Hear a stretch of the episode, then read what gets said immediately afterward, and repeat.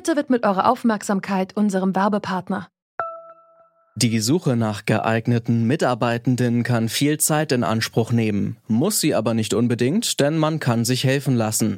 Zum Beispiel mit den Premium-Stellenanzeigen von Indeed, denn damit wird eure Stellenanzeige in der Suche sichtbarer und Bewerberinnen und Bewerber werden schneller auf euch aufmerksam. Indeed schenkt euch jetzt 75 Euro Startguthaben für eure Premium-Stellenanzeigen. Klickt dazu auf den Link in den Show Notes. Es gelten die AGB. Jeder zweite Mensch in Deutschland erkrankt im Laufe seines Lebens an Krebs. Das heißt, wenn man nicht selbst erkrankt, so gibt es doch Angehörige, Freunde, die im Laufe des Lebens erkranken und die man vielleicht unterstützen möchte. Krebs begegnet jedem und jeder im Leben. Das haben wir eben von der Krebsinformationshilfe erfahren. Im Jahr 2019 war Krebs laut Statistischem Bundesamt sogar für ein Viertel aller Todesfälle in Deutschland verantwortlich. Krebs ist unheilbar und die Diagnose nicht in allen, aber in vielen Fällen ein sicheres Todesurteil. Doch genau das könnte sich ändern. mRNA-Impfstoffe, also genau jene Medikamente, die uns auch vor Covid-19 schützen, sollen bald im Kampf gegen Krebs zum Einsatz kommen. Die Forschung an mRNA-Impfstoffen hat durch die Corona-Pandemie einen regelrechten Boom erlebt. Können mRNA-Impfstoffe Krebs also bald heilen? Es ist der 18. August 2021. Ich bin Johannes Schmidt. Hi.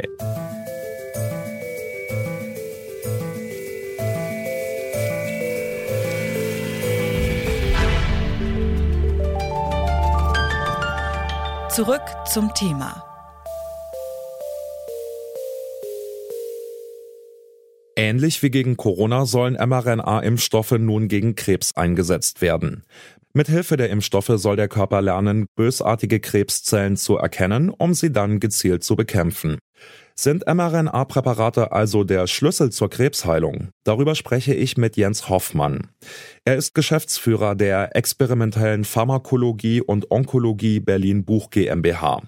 Er hat mir zunächst mal erklärt, weshalb Krebs überhaupt so schwer zu besiegen ist. Ja, Krebs ist eine sehr heterogene Erkrankung, kann in sehr vielfältigen Formen passieren und diese Krebszellen sind unseren körpereigenen Zellen sehr ähnlich. Das macht es sehr schwierig, diese Krebszellen gezielt zu bekämpfen. Es ist leider aber immer noch nicht gelungen, einen Impfstoff gegen Krebs, gegen die Tumorzellen direkt zu entwickeln. Das hat einfach die Ursache, dass diese Tumorzellen unseren normalen Zellen sehr ähnlich sind und dadurch sehr, sehr schlechte Antigene sind. Und Antigene, das ist ja das Wichtige für eine Immunisierung, die müssen wir unserem Immunsystem präsentieren und nur dann kann es eine Immunantwort entwickeln.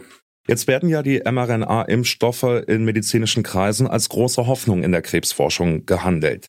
Wie funktionieren denn die mRNA-Impfstoffe und worin besteht jetzt hier das große Potenzial? Also mRNA-Impfstoffe basieren darauf, dass man zunächst erst einmal auch wieder tumorspezifische Strukturen auf den Krebszellen erkennen müsste. Diese tumorspezifischen Strukturen, das sind meistens Proteine, die aber auch eben von der RNA kodiert werden, müsste man identifizieren, nachweisen, dass die sich eben wirklich von normalen gesunden Zellen unterscheiden. Dann könnte man gegen diese Peptide eine mRNA generieren, würde impfen. Diese mRNA wird dann in den Zellen prozessiert, es werden Proteine gebildet. Diese Proteine werden dann den Immunzellen präsentiert und es kann eine Immunreaktion ausgelöst werden. Jetzt hat ja die Corona-Pandemie einen großen Fokus auf die mRNA-Impfstoffe gelenkt und es gab einen regelrechten Hype um, ich sag mal, diese Möglichkeit der Behandlung. Wie schätzen Sie das Potenzial denn ein? Teilen Sie diesen Hype oder sind Sie da noch zurückhaltender, bis es tatsächlich gelingt, dann auch mal eine Heilung herbeizuführen? Man muss da vielleicht erwähnen, dass die mRNA-Impfstoffe, gerade von den beiden deutschen Firmen, die da ja Vorreiter waren, initial sogar als äh, Krebsimpfstoffe ja entwickelt wurden. Das ist sehr, sehr schwierig. Das haben wir auch gesehen. Ich hoffe ganz sehr, dass dieser jetzt einsetzende Boom doch die Forschung weiter beflügelt und dass wir hier vielleicht in den nächsten Jahren doch einen Durchbruch erreichen werden. Mit Sicherheit noch sehr viel Arbeit äh, steht da noch an für die Forscher. Und es wird auch, denke ich, aus meiner Sicht wahrscheinlich nicht möglich sein, mit einem Impfstoff alleine einen Durchbruch zu erreichen. Diese Impfstoffe werden sehr wahrscheinlich immer in Kombination gegeben werden müssen mit anderen Therapien, wenn der Krebs schon ausgebrochen ist. Eine große Chance kann man sehen, wenn man diese Impfstoffe vielleicht in der Krebsvorsorge, in der Vorbeugung einsetzen würde.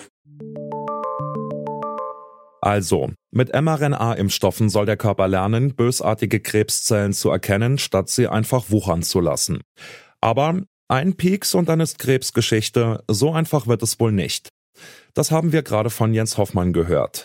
Hinzu kommt die Frage, wie sieht es mit Risiken und Nebenwirkungen aus? Man kann das natürlich nicht hundertprozentig ausschließen. Das ist dann mit der Zeit, dass wir dann noch mehr Ergebnisse und Erkenntnisse gewinnen. Aber nach dem derzeitigen Kenntnisstand und diese Impfstoffe werden ja nun schon jetzt doch seit einigen Jahren eingesetzt, ist das Risiko sehr, sehr gering. Kommen wir vielleicht mal noch zu wirtschaftlichen Aspekten. Sie sind ja mit Ihrem Unternehmen in der Pharmakologie und in der Onkologie tätig.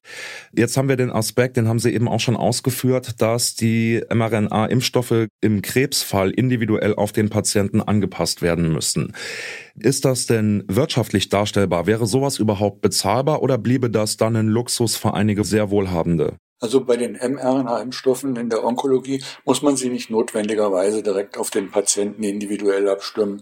Es wäre zwar optimal, aber das wäre, denke ich, wirklich unbezahlbar und würde auch viel zu lang dauern. Man ist nach wie vor auf der Suche nach speziellen tumorspezifischen Antigenen und man könnte dann dort doch Impfstoffe entwickeln, die für eine größere Zahl von Patienten geeignet wären und dann wäre das mit Sicherheit auch bezahlbar und gerade wenn es vielleicht in der Prophylaxe eingesetzt werden würde, denke ich auch in größerem Maßstab, je mehr Medikament hergestellt wird, desto preisgünstiger wird es ja auch. Jetzt haben wir eben schon erwähnt, dass die mRNA-Anwendung auf Krebs noch in den Kinderschuhen steckt, dass da noch vieles passieren muss. Von welchen Zeiträumen reden wir denn hier? Was würden Sie denn schätzen, wann wir mit Ergebnissen rechnen können, die dann auch tatsächlich zeigen, ob das ein Durchbruch im Kampf gegen Krebs ist? Welche Zeiträume haben Sie da im Kopf? Ja, leider muss man sagen, die Entwicklung wie sie jetzt bei Corona abgelaufen ist, in einer Rekordzeit von ein bis zwei Jahren, die werden wir mit Krebsimpfstoffen leider nicht erreichen. Normalerweise dauert die Entwicklung von einem Medikament zwischen fünf und zehn Jahren und ich rechne halt leider auch hier mit diesen Zeiträumen, bis man anwendungsbereite Impfstoffe für die Krebstherapie entwickeln kann.